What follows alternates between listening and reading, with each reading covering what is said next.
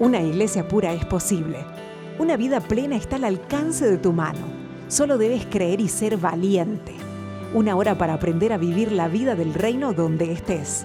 Somos piedras vivas y estamos edificando juntos su casa. Con la conducción de Andrés y Dana Bulacio.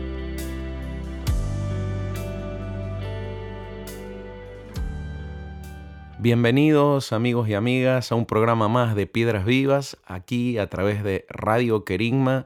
Desde Córdoba, Argentina, estamos transmitiendo. Les mando un abrazo fraterno en el espíritu. Eh, mi nombre es Andrés Bulacio y aquí hoy tengo el gusto de que me acompañe mi hija Zoe. Zoe, bienvenida al programa de Piedras Vivas. Hola papi, hola a toda la audiencia.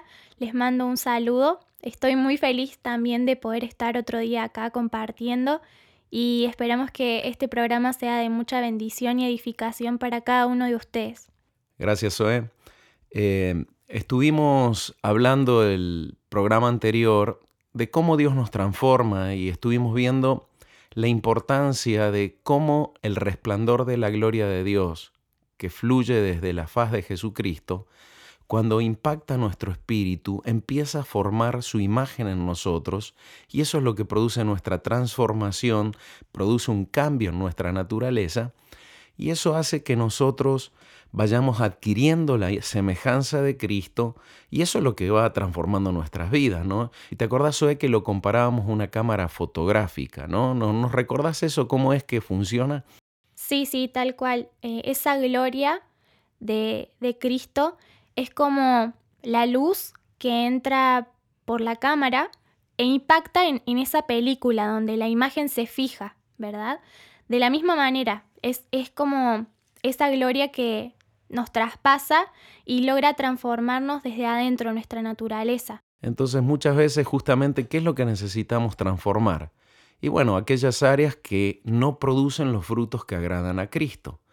Y algo que hemos venido hablando y Recuerden que Piedras Vivas es un programa para generar principios muy prácticos de verdades reveladas, muy profundas del Evangelio, y que lo podamos bajar a nuestras vidas prácticas para que podamos edificar a la iglesia a través de la función que Dios ha puesto en cada uno de nosotros y el propósito para el cual nos llamó.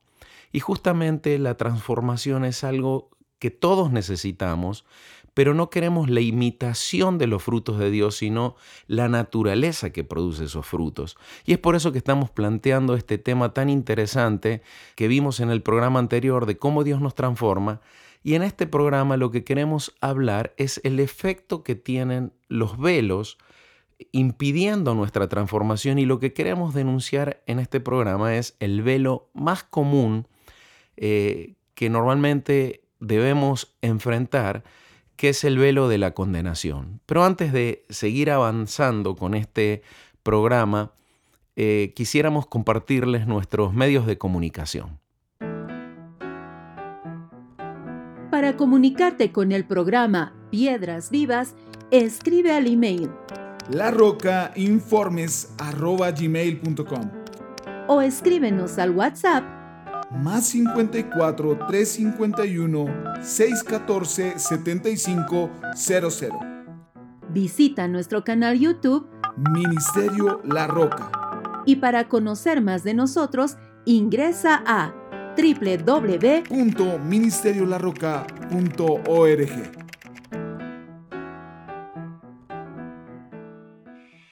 Estás en sintonía de Querigma Radio extendiendo el mensaje del reino de Dios a todas las naciones de la tierra.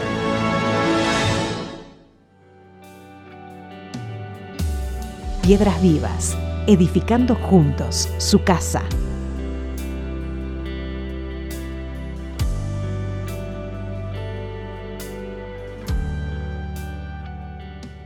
Estamos de regreso con este programa y veníamos comentando cómo la gloria de Dios es esa luz que impacta en nosotros y produce una transformación real, verdadera, desde lo más profundo de nosotros. Y mm, lo comparábamos con el funcionamiento de una cámara fotográfica. De la misma manera que la luz impacta en esa película donde se graba la imagen, la gloria de Dios impacta en nosotros produciendo esa transformación. Ahora, hay un aspecto muy importante, fundamental a tener en cuenta, y es el diafragma.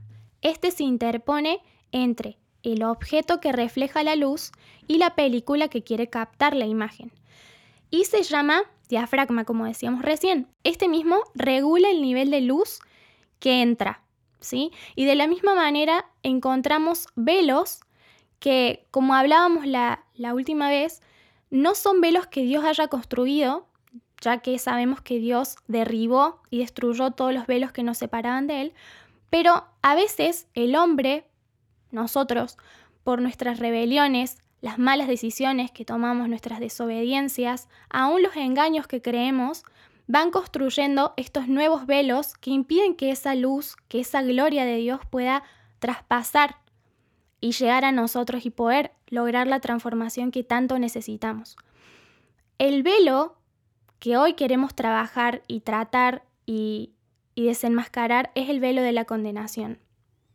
Claro, también a veces eh, hay construcciones del propio infierno, ¿no? Está bien, con nosotros nuestros pecados y demás le va dando legalidad para que ellos construyan esos velos, pero el problema de esos velos es que del mismo modo que cuando el diafragma está cerrado, aunque la imagen, tengas la cámara apuntando la imagen correctamente, la imagen no puede producir nada en lo que está detrás del diafragma.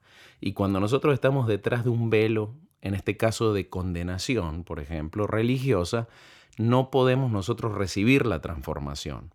Ahora, vamos a ir eh, metiéndonos más profundo en el tema y vamos a leer eh, Mateos 4, 13 al 20, Sobe, por favor.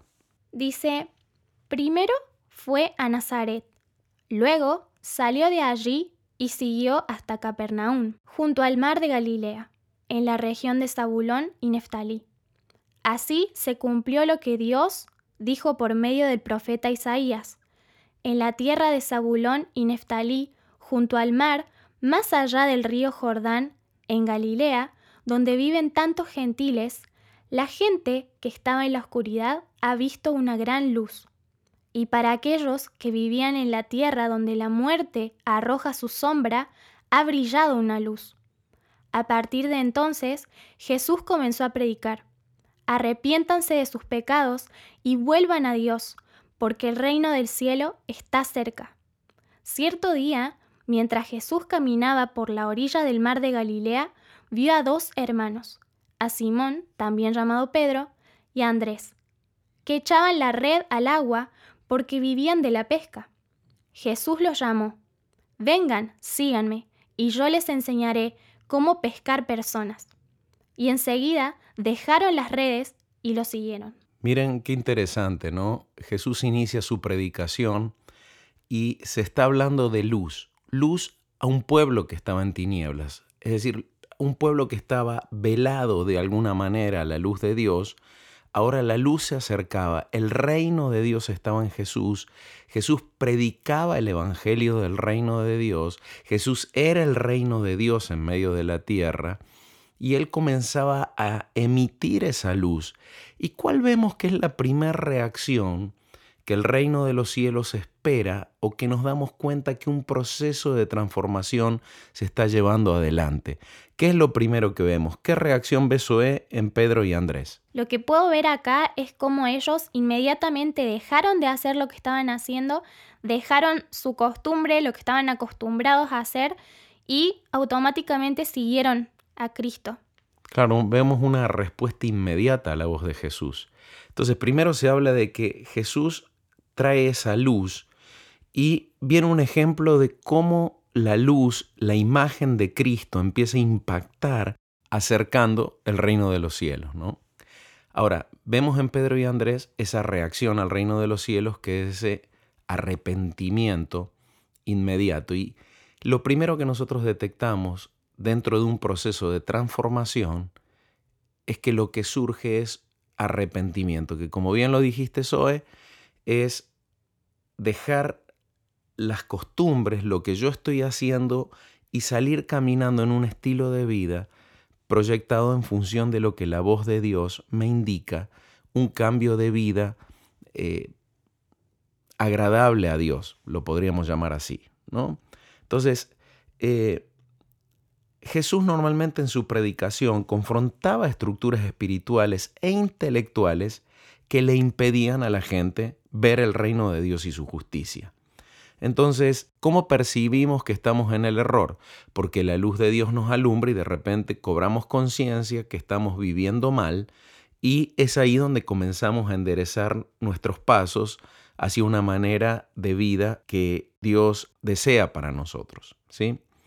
Entonces, una de las reacciones ante la manifestación de Dios es esa obediencia inmediata de salir del lugar donde estoy e ir hacia el lugar donde Dios me quiere llevar. La predicación del reino pretende producir la transformación de nuestra conciencia, de nuestro concepto de lo correcto e incorrecto, de lo aprobado o reprobado por Dios, y hace que nuestra manera de pensar se adecue a la manera en que Dios piensa, pero porque se produce justamente una transformación de naturaleza y de estructuras que hace que nuestra vida cambie. ¿sí? Entonces, eh, Romanos, por ejemplo, 2.15, eso es, si por favor lo lees. Mostrando la obra de la ley escrita en sus corazones, dando testimonio su conciencia y acusándoles o defendiéndoles sus razonamientos. Esto habla de el proceso de transformación que justamente el nuevo pacto trajo a nuestras vidas, donde el resplandor de la imagen de Cristo y la luz de Él como el Evangelio del reino de Dios produce en nuestras vidas y instala la ley de Dios en nuestros corazones y activa nuestra conciencia en un diseño de reino y es allí donde nuestros razonamientos nos acusan o defienden en base a la luz del Evangelio en nosotros. El problema es que los espíritus religiosos también forman la conciencia y forman argumentos en la mente del hombre. El problema es que la religión también forma la conciencia y forma argumentos en la mente del hombre. Una de las características del arrepentimiento verdadero es que la reacción ante la luz de Dios en sí no es tanto la vergüenza ni la condenación o la sensación de culpabilidad, sino que más bien el arrepentimiento verdadero nos lleva al Espíritu Santo y nos lleva a responsabilizarnos del hecho que hemos cometido, pero nos deja en manos del Espíritu Santo para que el Espíritu Santo transforme la estructura de la cual partió esa obra que de error, de pecado y demás que nuestra conciencia acusa y pone en, en luz de que no debemos proceder de esa manera. La conciencia es como un sensor que en cierta forma nos indica que hicimos algo que no agrada a Dios, que contrista al Espíritu Santo, es como una tristeza de Dios en nosotros que nos hace detectar que hemos fallado, que hemos hecho algo fuera de lugar y nos quiere llevar justamente en manos del Espíritu Santo para que éste transforme esa área que está mal. Pero en el caso del espíritu de condenación, eh, ya de por sí la culpabilidad, la condenación, es la reacción del ego del el hombre viejo en nosotros que está asociado a la vergüenza que produce eso sobre mi imagen, es el dolor que hay en mi ego de que mi imagen se vea dañada, es la repercusión y consecuencia que va a traer sobre mi estatus de vida quedar en evidencia que he cometido algo mal, pero no tiene que ver con el arrepentimiento en sí. Entonces vemos que cuando Adán peca, en cierta forma ve su desnudez y se avergüenza. Entonces eso es lo que lo llevó a tapar su desnudez y este es un proceso propio de tiniebla o de humanismo básicamente que eh, tapar, autojustificarse, bloquear, esconder el problema en lugar de ponernos en las manos de Dios para que Él nos transforme. El problema es que sin un genuino arrepentimiento el reino de Dios no se manifiesta en nosotros Y arrepentimiento es hacer de mi vida eh, eh, una estructura, un templo, convertirme en una piedra viva que puede contener la vida de Dios. Es por eso que si no logro que se transforme esa área de mi vida que no tiene la imagen de Dios, que no tiene la semejanza de Dios, por eso está produciendo frutos de error, en cierta forma yo ahí quedo estancado. Y es ahí donde eh, vamos a ver que el espíritu de condenación entra en acción para bloquear ese proceso de transformación del Espíritu Santo y básicamente eso a mí me va a meter en una trampa, en una vida recursiva de ciclos de caídas y caídas y caídas y a pesar de que voy a Dios, no logro la transformación porque está activo este espíritu de condenación. Pero antes de seguir adelante, vamos a un corte y seguimos con Piedras Vivas.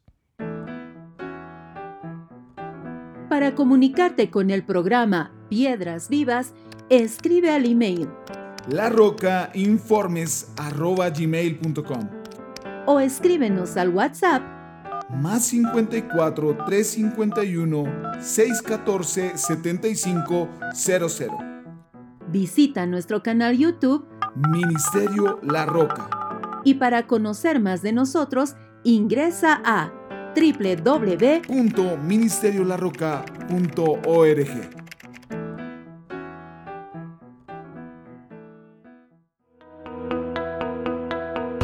Estás en sintonía. Estás en sintonía de Querigma Radio. De Querigma Radio. Extendiendo el mensaje del reino de Dios a todas las naciones de la tierra.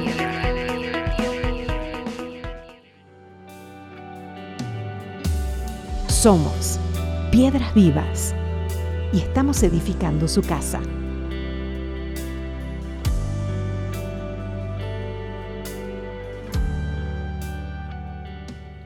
Veníamos comentando cómo cuando el Espíritu Santo nos alumbra con su luz, con su gloria, y nos damos cuenta que hay cosas que debemos cambiar, hay cosas que en nosotros están mal, lo que el Señor espera es que reaccionemos en arrepentimiento.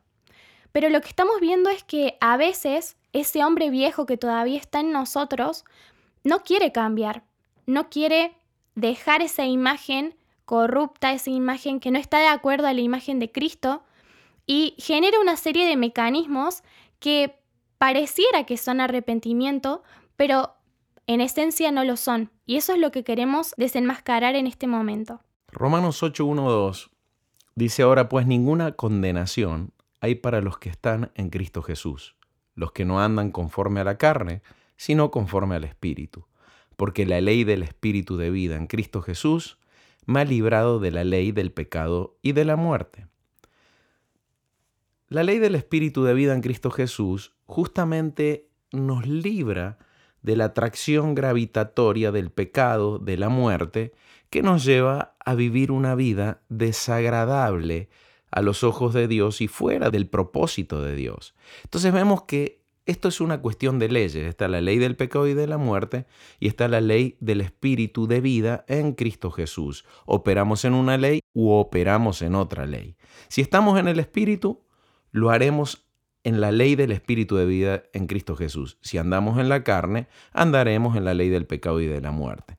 Moverme en el espíritu lo que hace es que me, yo vaya hacia el arrepentimiento verdadero. Por eso la ley del pecado y de la muerte pierden poder sobre mí y eso produce una transformación en mi vida.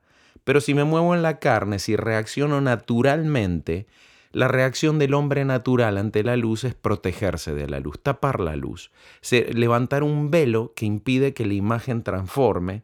Y recuerden que el hombre natural está engañado tras todo un sistema eh, espiritual ancestral está conectado con el primer Adán, que lo que hizo fue protegerse ante la presencia de Dios y ocultar lo que estaba mal en, su vida más que exponerlo. Entonces, la reacción de arrepentimiento es, más que taparme, es exponerme a la luz para que la luz me transforme y me cambie. Pero la vergüenza, eh, el esconder, la autojustificación, todos esos mecanismos que mencionaba Zoe, son mecanismos básicamente de la carne frente a la exposición ante la imagen de Cristo. Entonces, ¿cuál es el problema? Que la condenación sustituye el proceso de arrepentimiento del espíritu por procesos mentales de culpabilidad, castigo o autojustificación, pero básicamente yo no soy transformado. Entonces, dentro de las reacciones de la carne más comunes frente a la exposición a la luz de algo que está mal, tenemos por un lado la condenación es un extremo y por otro lado la conciencia cauterizada es el otro extremo. ¿sí? Ambos buscan en el fondo abortar el proceso que Dios diseñó para que las personas sean transformadas en un arrepentimiento genuino. Es decir, arrepentimiento, eso es justamente qué significa. Arrepentimiento entonces es metanoia, ¿sí? Metanoia significa un cambio de mentalidad. Y esto es algo que tenemos que afirmar y tener muy presente. Es literalmente abandonar esa mente carnal, esa mente humanista que busca defender las estructuras del hombre viejo para poder adquirir una mente superior, la mente de Cristo. Es realmente exponernos a la luz para dejarnos transformar, dejar que la naturaleza sea transformada, para que esa fuente de la cual están brotando frutos malos, aguas contaminadas, sea transformada desde la raíz, desde lo más profundo. ¿Para qué? Para que ya dejemos de pecar. Claro. Entonces, justamente el proceso de arrepentimiento es el instrumento que Dios utiliza para quebrantar y reformar nuestro corazón, para que éste se alinee al espíritu de vida en Cristo Jesús y seamos librados de la ley del pecado y de la muerte. Es la oportunidad que Dios nos da de humillarnos y que el Espíritu Santo encuentre en nosotros algo abierto para que nos sometamos a la imagen de Cristo y la imagen de Cristo nos opere estirpando el tumor, estirpando la tiniebla, estirpando toda esa estructura mental, cultural, de iniquidad, de lo que fuere, y remover las causas que producen eh, el fruto malo. Entonces la religión siempre va a la estética, es decir, maquilla, tapa, pero la ley del Espíritu de vida en Cristo Jesús va y extirpa los tumores, extirpa aquellas cosas que están produciendo esos frutos y que instalan en su lugar a Cristo. La mente de Cristo, la naturaleza de Cristo, la imagen de Cristo y en ese proceso nosotros empezamos a desarrollar su semejanza. Entonces, eh, el espíritu de condenación, cuando uno peca, actúa inmediatamente desde una perspectiva acusatoria, tratando de que nosotros le creamos a su voz, nos separemos de Dios y que básicamente al caer bajo el engaño del espíritu de condenación y darle lugar a seguir la voz del espíritu de condenación en lugar de seguir la voz del Espíritu Santo, así como Pedro y Andrés reaccionaron en arrepentimiento siguiendo automáticamente a Cristo, así como lo definiste vos, ¿eh? Reaccionaron ahí mismo y siguieron a Cristo, el espíritu de condenación va a tratar de venir a tomar una posición de mis razonamientos que decían me defienden o me acusan, pero él viene a acusarme, pero trae una potencia y una fuerza que me saca de Dios, me separa de Dios y yo al oír la voz de ese espíritu de condenación, eh, que simula aparentemente al Espíritu Santo activando mi conciencia que está mal, yo quedo atrapado bajo el velo del espíritu de condenación y este bloquea que el Espíritu Santo pueda obrar en mí y transformarme. Bueno, está planteado ya el tema, creo que ya estamos entendiendo bien hacia dónde vamos. Quisiéramos tener un tiempo de adoración y pedimos que el Espíritu Santo, mientras está esta adoración, traiga la luz cuáles son tus reacciones a ver frente al pecado. ¿Te endureces y quieres autojustificarte y negar eh, que, que pecaste, que hiciste algo mal?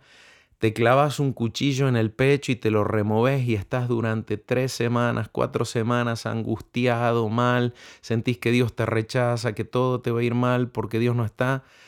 Eh, a ver, ¿cuáles son tus reacciones? O tu reacción es ir delante del Señor y abrir tu corazón y decir, Señor, ¿de dónde salió esto y que Él me transforme? Entonces, a ver, ¿cuáles son tus reacciones? Quiero que medites y que el Espíritu Santo saque a luz y ordenamos en el nombre de Jesús que todo espíritu de condenación, toda estructura de, de condenación religiosa que pueda estar activa en tu vida, en este momento salga a la luz Amén. y se produzca separación entre tu espíritu, tu alma y las estructuras que este espíritu mentiroso ha construido y has creído y que quizás son heredadas por las costumbres de tus padres, de tus abuelos, eh, eh, algo muy muy común eh, que pueda estar activo en nosotros. Aquí Romanos decía, ninguna condenación hay para los que están en Cristo Jesús. Y esta es la plataforma de seguridad que frente al pecado nosotros no tenemos que ir a una condenación que nos separa, sino en manos de Dios que nos puede transformar para justamente cambiarnos. De la misma manera, tampoco nuestra reacción debe ser orgullosa de autojustificación porque eso también nos separa, así como la culpabilidad eh, busca engañarnos y hacernos creer que no podemos acercarnos a Dios. De la misma manera, nuestra actitud de orgullo ante nuestro mismo pecado, eh, el no admitirlo, hace que nos alejemos de Dios. ¿Por qué? Porque Dios resiste al orgulloso. Dios no nos puede transformar si nosotros no reconocemos nuestro pecado. Y de la misma manera la condenación nos aleja de Dios haciéndonos creer que no merecemos su perdón. Entonces, de la misma forma, ambas eh, trabajan separándonos de la única fuente que nos puede transformar, que es Dios mismo. La única manera en que nosotros podemos ser transformados es acercándonos y exponiéndonos, no estando lejos de Dios. Muy buen aporte, Zoe, gracias. Vamos entonces a la adoración y seguimos con más piedras vivas.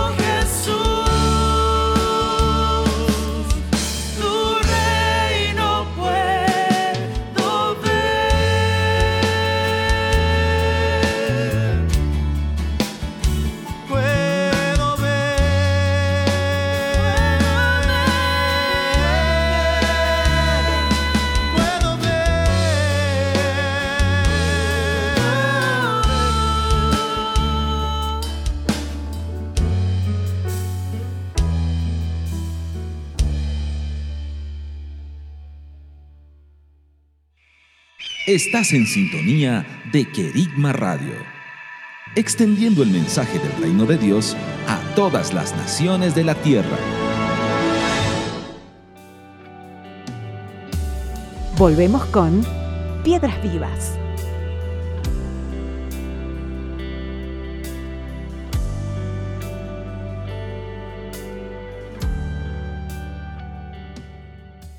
regresamos con este programa en el cual estamos compartiendo y desenmascarando un espíritu eh, el cual nos engaña muy seguido a la mayoría de nosotros y mm, es el espíritu de condenación.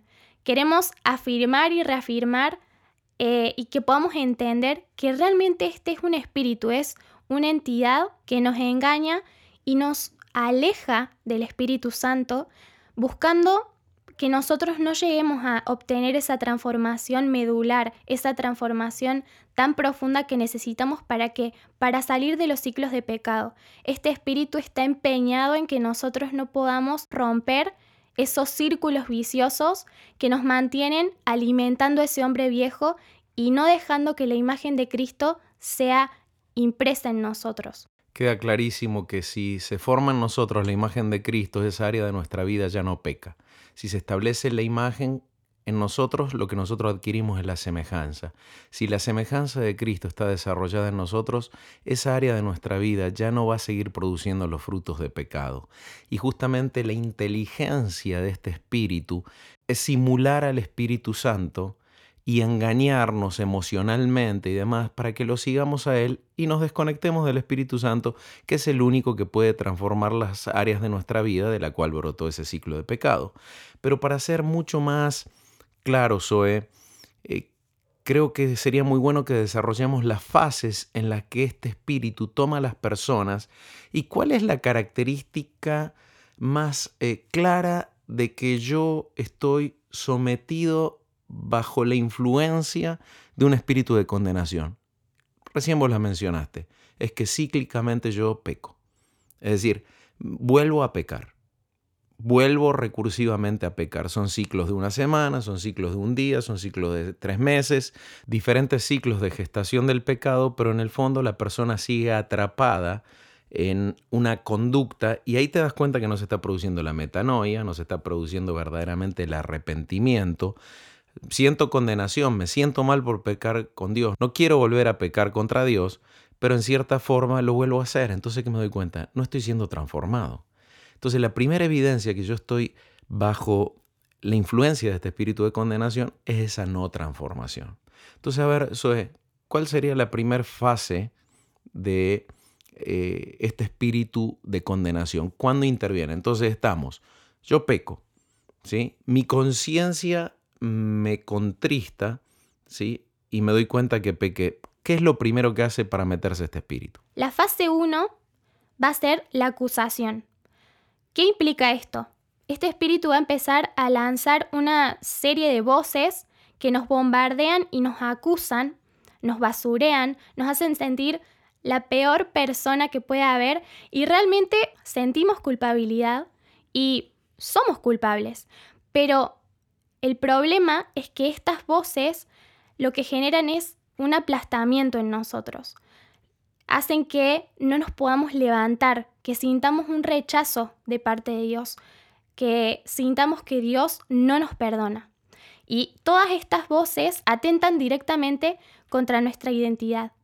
Nos hacen ver como una porquería, nos recuerdan todo aquello que le prometimos a Dios, todo lo que dijimos que íbamos a hacer y que en realidad no cumplimos, sino que hicimos todo lo contrario, nos muestra una y otra vez el error que cometimos. Claro, y ni que hablar si es un pecado que ya cometimos antes y nos arrepentimos y le hicimos promesas al Señor que no íbamos a volver a caer y demás, te recuerda todo eso y va como generando un registro de fallas, pero recuerden que en otros programas hemos hablado que justamente no soy yo el que peca, sino las áreas que no están transformadas en mí. ahí donde yo debo plantar mi identidad en quién soy en Cristo y entender que si estoy pecando, justamente son áreas que no han sido transformadas y unidos a Cristo y unidos al Espíritu Santo, atacar esas áreas que no están produciendo los frutos de Dios. Pero ¿qué hace el espíritu de acusación? Te planta en la identidad del viejo hombre. Vos sos el que peca, vos sos el que está eh, mal, vos sos la persona que Dios apunta con el dedo y en el fondo eso nos empieza a meter en la fase 2. ¿sí? ¿Cuál es la fase 2? La fase 2 es separación. Claro, si yo le creo entonces a ese espíritu de condenación, le presté mi oído, recordemos, el problema es que la varona le prestó oído a la serpiente. Siempre que nosotros le prestamos oídos a un espíritu inmundo y creemos y razonamos lo que dice, o nos dejamos envolver en la atmósfera que genera, porque toda entidad genera una atmósfera mental, una atmósfera emocional, que justamente es la que produce el engaño. Si yo creo que Dios me rechaza, creo que ya Dios no me acepta porque le pedí perdón muchas veces y demás, yo lo que hago es directamente entregarme. Por eso es tan vital frente a la acusación eh, reaccionar. Te voy, a, te voy a contar y les voy a contar, amados oyentes, eh, una experiencia que tuve y de aquí brota un poco toda esta charla que le estamos compartiendo. Recuerdo que cuando yo estaba acercándome al reino de Dios y justamente salí de un ambiente religioso y de una autoridad eh, donde todo este sistema espiritual se movía, y yo al salirme de ese sistema espiritual, recuerdo que un día estaba orando, le había fallado al Señor, y recuerdo que estaba orando ahí, clavándome el puñal en el pecho y pidiéndole perdón al Señor, sintiéndome que Él me rechazaba y demás, y de repente siento una voz que me dice, ese no soy yo. ¿Cómo que no sos vos? Digo yo. Ese no soy yo. Era la voz del Espíritu Santo que me estaba diciendo, ese no soy yo. ¿Cómo que no sos vos, Señor, el que me estaba hablando? No, ese no soy yo, ese es un espíritu de condenación religiosa. Así, literalmente me lo explicó el Espíritu Santo.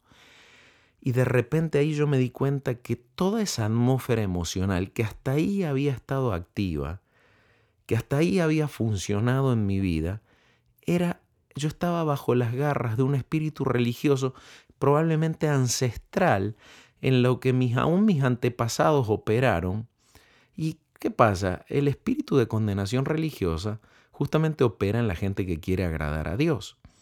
La persona que no quiere agradar a Dios más bien se va para el lado de lo que hablamos de la conciencia cauterizada, que ya no le importa nada lo que Dios dice ni lo que Dios piensa, hacen lo que quieren.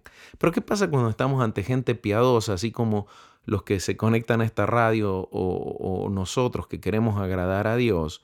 Vamos a ser más bien atacados por un espíritu de condenación religiosa. Inmediatamente que yo creí la acusación, viene la separación. Yo ahí ya puse mi fe en la voz de un espíritu de condenación religiosa.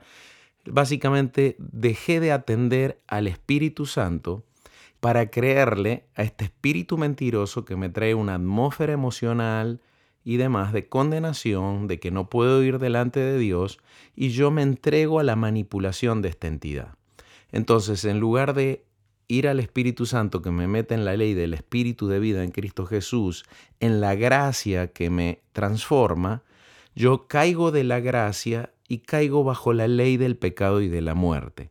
La gracia es fundamental en el proceso de transformación porque la gracia es la que me da acceso a ser transformado. Pero yo al no creerle a Dios, sino al creerle un espíritu mentiroso, voy a ir a la ley del espíritu al que le creo. Si es al Espíritu de Dios, a la ley del Espíritu de vida en Cristo Jesús, pero si le creo un espíritu mentiroso de la tiniebla, voy a ir bajo la ley del pecado y de la muerte, que es donde ellos mismos también están sujetos. Entonces, es por eso que te quedas separado de Dios, aislado de Él, pero no porque Dios te rechace o te ponga a distancia, sino porque decidiste salirte del diseño de la gracia, accediendo a caer bajo la manipulación de la condenación. Esta separación lo que hace es privarte de los recursos necesarios para recibir la transformación de vida que Dios tenía pensado y con la que el Espíritu Santo quería obrar para arrancarte de la ley del pecado y de la muerte para arrancar esa área de tu vida que Él quería transformar. Entonces, vimos que la primera fase es acusación. La acusación es este espíritu de condenación hablándome. Pero la segunda fase es separación porque yo le creí al espíritu de acusación y me caí de la gracia y caí bajo la ley del pecado y de, la muerte. La fase 3, una vez que ya, ya estoy separado, es la penitencia. Zoe, por favor, ¿nos podrías eh, desarrollar lo que es esta fase 3? Luego de sentirnos separados, caemos en la penitencia, en, en el autocastigo, básicamente. Y algunas personas son más duras consigo mismas que otras, pero este proceso puede llevar días, meses o incluso años, dependiendo de la seriedad del pecado. Este, este tiempo es el tiempo de clavarse un puñal en el pecho recordando todo lo que hicimos, tanto tiempo como al espíritu de condenación, a este espíritu tan engañoso, le parezca, ¿sí?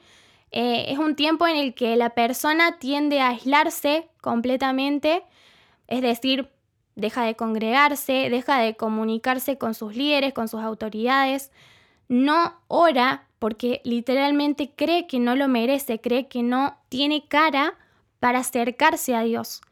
Entonces es una tendencia en la cual cae la persona que está pasando por esta fase 3 de penitencia, de autocastigo, donde literalmente cree que está llenando y pagando ese precio y mm, la sensación es, me merezco pasar por esto, me merezco que me esté yendo mal, me merezco estar apartado, me merezco estar en el rincón sin pedir ayuda sin recurrir a esa fuente que necesita para poder ser transformado. Ahora, ¿hasta cuándo continúa haciendo esto, no? Es hasta que la ventana de misericordia que Dios había abierto para nosotros ser transformados se cierra, ¿sí? Es decir, básicamente mi resistencia al Espíritu Santo es como que viene, como estaba dice en Génesis 1, viene a empollarme, viene a cubrirme básicamente para lograr transformarme. Pero llega un momento donde mi rechazo y demás, mi no creer, llega una como que la ventana de misericordia que estaba abierta para yo ser transformado, ya básicamente se cierra. En ese momento es cuando el espíritu de condenación se empieza a retirar. Y lo que empieza ahora es llevarme a la fase 4, que es de autojustificación y soberbia. En esta fase 4, justamente lo que antes teníamos que el espíritu de condenación bloqueaba, nos frenaba, él ahora lo que empieza es a meternos en una atmósfera de soberbia religiosa, donde nosotros volvemos a recuperar aparentemente nuestra conexión con el Señor. En realidad el Señor nunca se cerró a nosotros, ¿sí? El Señor nunca quiso mantenernos lejos, Él lo que quiso es transformarnos. Pero ¿qué hace el espíritu de condenación? Como siempre se dice, ¿no? Si el diablo no te frena, te empuja. Ahora lo que hace es empezarte a empujar, haciéndote creer que básicamente eh, cambiaste. Cuando en realidad recordemos algo, no cambiamos. No cambiamos porque el Espíritu Santo no pudo operar cambiando. Entonces sentimos como que la presencia de Dios de nuevo la empezamos a sentir porque porque ese velo religioso se corrió y es real, yo empiezo a percibir la presencia de Dios de nuevo, pero el problema que sigo teniendo esa estructura que yo debía cambiar activa, pero tengo el engaño de creer que la cambié, cuando no la cambié. Entonces yo eh, empiezo en cierta forma a creer que cambié, que puedo seguir adelante, que no voy a volver a pecar, porque ya básicamente el Señor me cambió, me transformó, y es ahí donde me comprometo y donde le hago promesas y no te voy a fallar y me vuelvo a comprometer y vuelvo a la iglesia diciendo, sí, yo pequé, pero eh, listo, ya sé que Dios me cambió, así que aquí estoy de vuelta y vuelvo a reconectarme con el cuerpo y vuelvo a desplegar mi vida en Cristo aparentemente, pero sigo teniendo esa área que no tuvo la metanoia ni el arrepentimiento de Dios. Quizás yo me autodiscipline exigiéndome eh, no hacer cosas o hacer cosas. Por ejemplo, si tengo un problema de impureza sexual, digo, no, voy a caminar por la calle mirando siempre al piso para no mirar mujeres, para no mirar cosas que me tienten, o si tengo un problema de ira, digo, no, voy a contar hasta 10, hasta 15, hasta 20, para no eh, enardecerme y no pecar contra Dios. Pero en el fondo estoy desarrollando todos mecanismos en base a la fuerza del hombre. ¿Y cuál es el problema de operar así? que yo no estoy operando en la gracia, yo estoy operando en la ley, estoy operando en mi propio esfuerzo, con fórmulas humanas para no caer. Y lo peor que en cierta forma, acá lo que yo estoy es empezando a caer en un espíritu de soberbia que hace que todavía el Señor me resista, resista al soberbio y no tengo acceso a la gracia. Y quiero que vean que todo el tiempo hemos estado operando fuera de la influencia del Señor, pero por una elección, primero por un engaño, ahora porque estoy tengo al espíritu religioso que me empieza a decir que yo soy el santo, el mejor del mundo y pasamos de esa en esa bipolaridad, ¿no? De ser el peor del mundo, el peor gusano del mundo y ahora soy el máximo, sé que puedo, confundo con fe este, esta atmósfera que este espíritu religioso me da proclamo palabras y digo porque todo lo puedo en Cristo y funciono y Él mismo me da letra de la Biblia a veces, eh, generando una presunción de fe y una falsa fe, pero yo ignoro que en realidad no dejé al Espíritu Santo estar conmigo y básicamente toda esa estructura que producía el pecado sigue activa en mi vida. Esto nos lleva a la fase 5, pero antes de desarrollar la fase 5 y meternos en la parte final del programa, vamos a una pausa. Estás en sintonía. Estás en sintonía de Querigma Radio. De Querigma Radio. Extendiendo el mensaje del reino de Dios a todas las naciones de la tierra.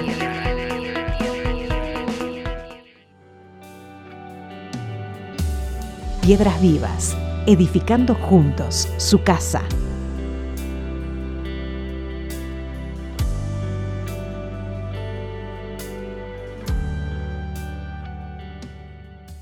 Estamos de regreso en Piedras Vivas y ya en el último bloque del programa. Hoy estamos tratando cómo el espíritu de condenación religiosa bloquea la acción del Espíritu Santo, trata de impedir que nosotros logremos un verdadero arrepentimiento bajo la acción del Espíritu Santo porque oímos su voz engañosa y justamente denunciamos las fases en que opera este espíritu para darles herramientas, amados oyentes, para detectar si ustedes no están bajo esa influencia, como les comenté que yo operaba bajo esa influencia también y el Espíritu Santo me enseñó a salir de ahí. Y vimos que la primera fase es de acusación, donde grita muy fuerte y nos hace sentir que Dios nos rechaza y que estamos separados de Dios, y cuando le creímos a esa atmósfera mentirosa, nosotros caemos de la ley del Espíritu de vida en Cristo Jesús y nos metemos nuevamente bajo la ley del pecado y de la muerte. Y es ahí donde estamos separados de Dios. Como estamos separados de Dios, pero por creerle a este espíritu mentiroso, no porque Dios nos rechace, caemos en una posición en la fase 3, que es la fase de penitencia, de automutilación, de autocondenación, de castigarnos, darnos una penitencia a nosotros mismos, hasta que se cierra ya la ventana de misericordia que se había abierto, el Espíritu Santo por nuestro rechazo, por no creer, se retira básicamente de ese proceso de arrepentimiento que nos abría y es ahí donde el espíritu de condenación religiosa lo que hace es que entremos en la fase 4 de empezar a hacernos sentir una falsa presunción de fe, de que nosotros ya cambiamos, de que ahora ya no le vamos a fallar a Dios y empezamos a vivir el cambio y teóricamente en un diseño de vida totalmente alineado a Dios, pero en nuestras propias fuerzas, teniendo activa todavía toda esa área que no fue transformada, porque el Espíritu Santo no pudo obrar, porque básicamente nosotros oímos la voz de otro espíritu, el espíritu de condenación, y escrito está que antes de la caída es la altivez de espíritu, ¿sí? antes de la caída es la soberbia. Entonces ahí donde entramos en la fase 5, que es la caída.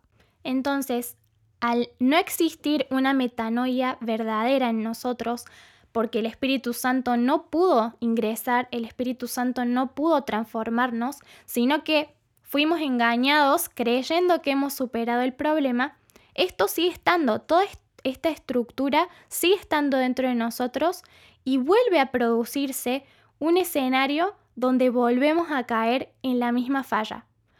Hay gente que se pasa toda su vida girando en esta rueda sin lograr vivir la transformación de Cristo.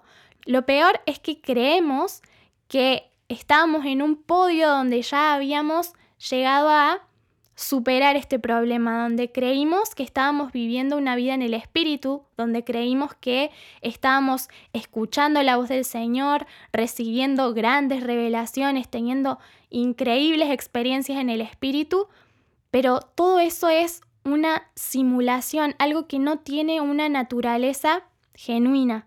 ¿Por qué? Porque nunca el Espíritu pudo llegar a transformarnos, nunca le permitimos que ingrese en nosotros y transforme nuestra naturaleza. Entonces veamos cómo es esto, ¿no? Entonces el espíritu de condenación nos acusa, nos separa, eh, básicamente nos metemos en un proceso de penitencia y después nos agarra como un pájaro que nos empieza a elevar. Primero nos, mm, es como algo que nos mete bajo tierra, ¿sí?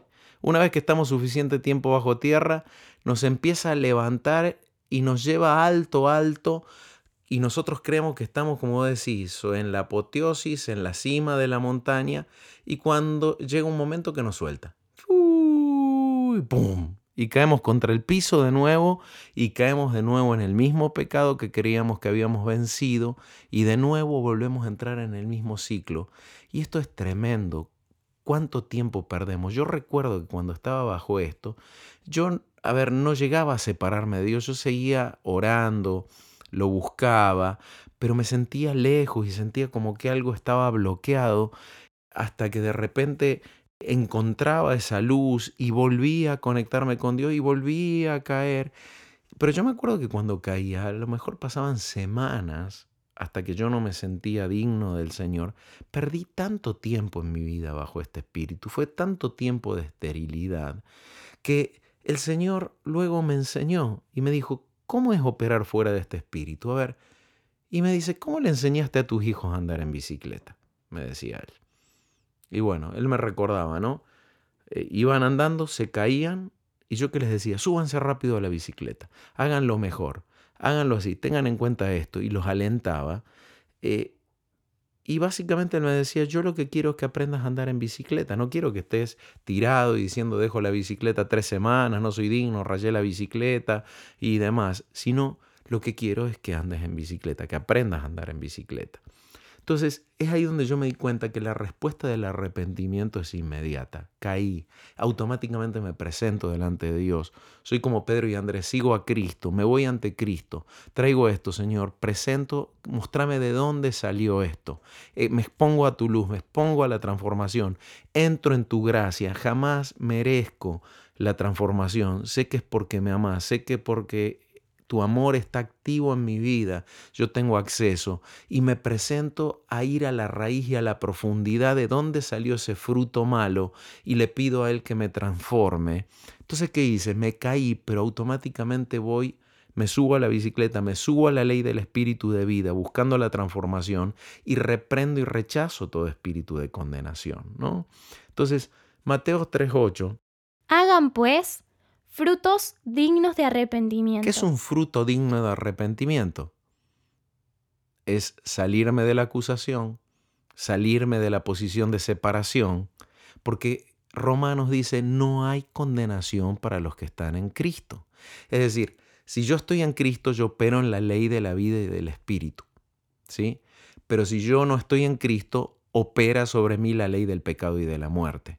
¿Qué es un fruto digno de arrepentimiento? Ante el pecado justamente es ir al espíritu. Es todo lo que explicamos recién que es la manera correcta de hacerlo. Ir a buscar mi transformación.